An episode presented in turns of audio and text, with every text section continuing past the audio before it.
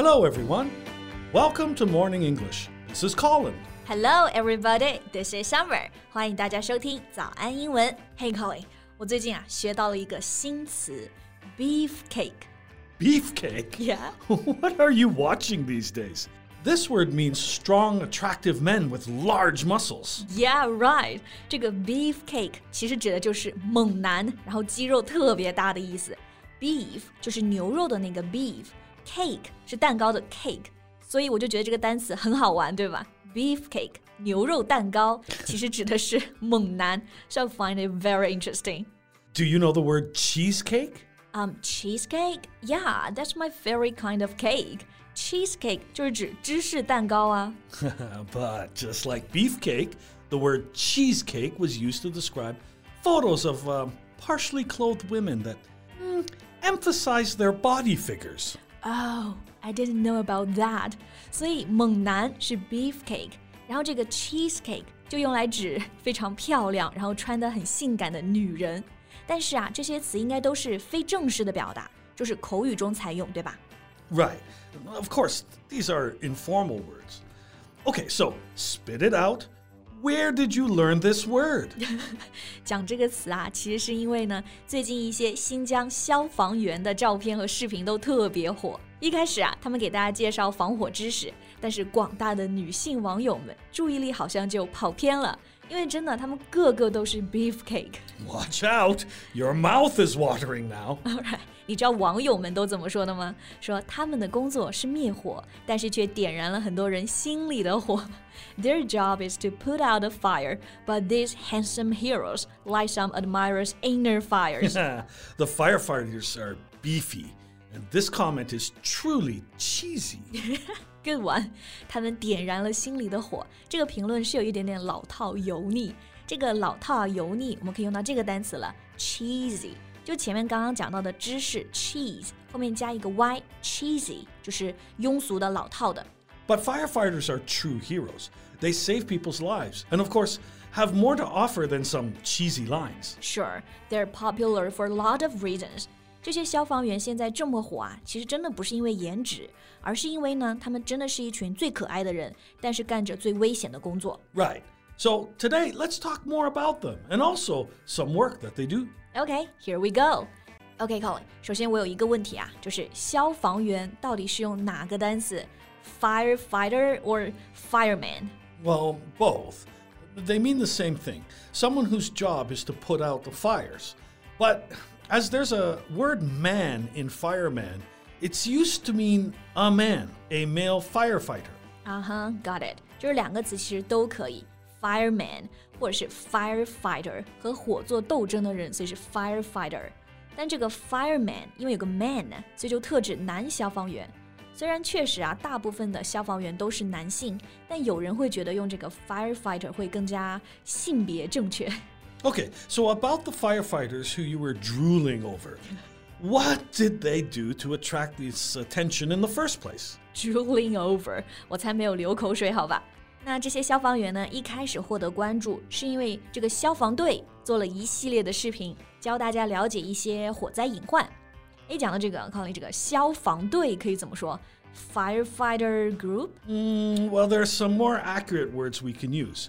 The first is fire brigade. I see. Fire brigade. How do you spell brigade? B R I G A D E. Fire brigade. And also in British English, people also say fire service. OK，呃，所以在英式英语中呢，消防队有两种表达：fire brigade and fire service。我记得之前看美剧啊，好像还见到过这个 fire department。Is that right? Yeah, yeah, sure. People in America usually say this uh, the fire department.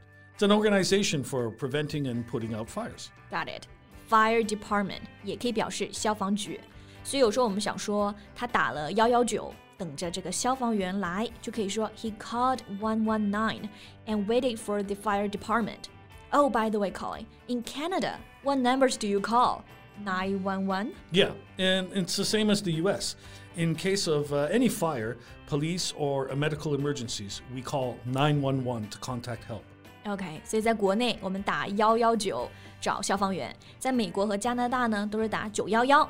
So have you called that number for fire before? No, and I hope I never have to dial that number. I don't want my house or any house uh, or place to be on fire. Yeah, sure. 除了心里着火，真的其他地方最好呢都没有火灾。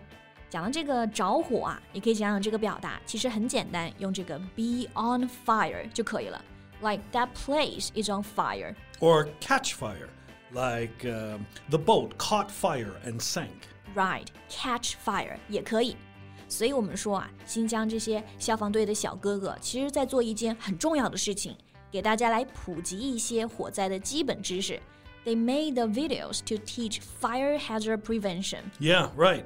And uh, there are many fire hazards around us that, well, we usually turn a blind eye to, such as um, locked or blocked fire escapes, smoking, candles, or just children.